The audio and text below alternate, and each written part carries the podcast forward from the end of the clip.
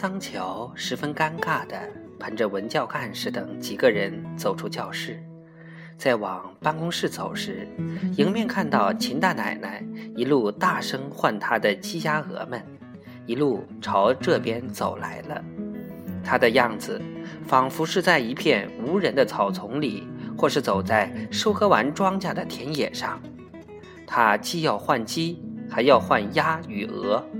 换鸡、换鸭与换鹅要发出不同的唤声。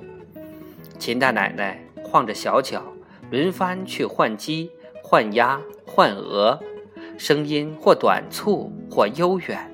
许多孩子觉得她唤得很好听，就跟着学，也去换鸡、换鸭、换鹅。蒋一轮走过去，大声说：“你在喊什么？”秦大奶奶揉揉眼睛，看着蒋一轮，这话问的，你听不出来我在喊什么？你赶快给我走开！我往哪儿走？我要找我的鸡，找我的鸭，找我的鹅。文教干事被桑乔让进办公室，一边喝茶一边冷着脸，等其他校长都来到办公室。各自说了课堂上的趣事之后，文教干事终于对桑乔说：“老桑啊，你这油麻地小学到底是学校还是鸡鸭饲养场？”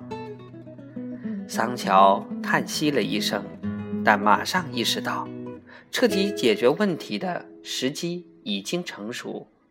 他将情况以及自己的想法都向文教干事说了。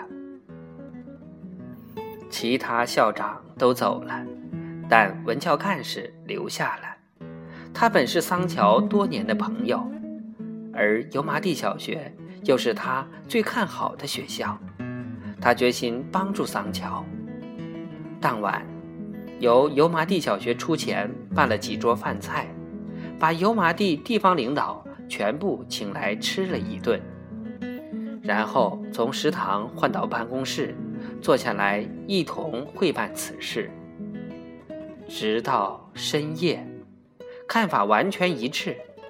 油麻地小学必须完整，油麻地小学只能是学校。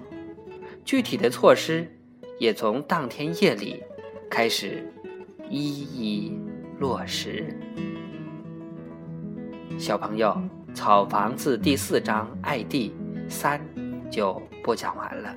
明天我们播讲四。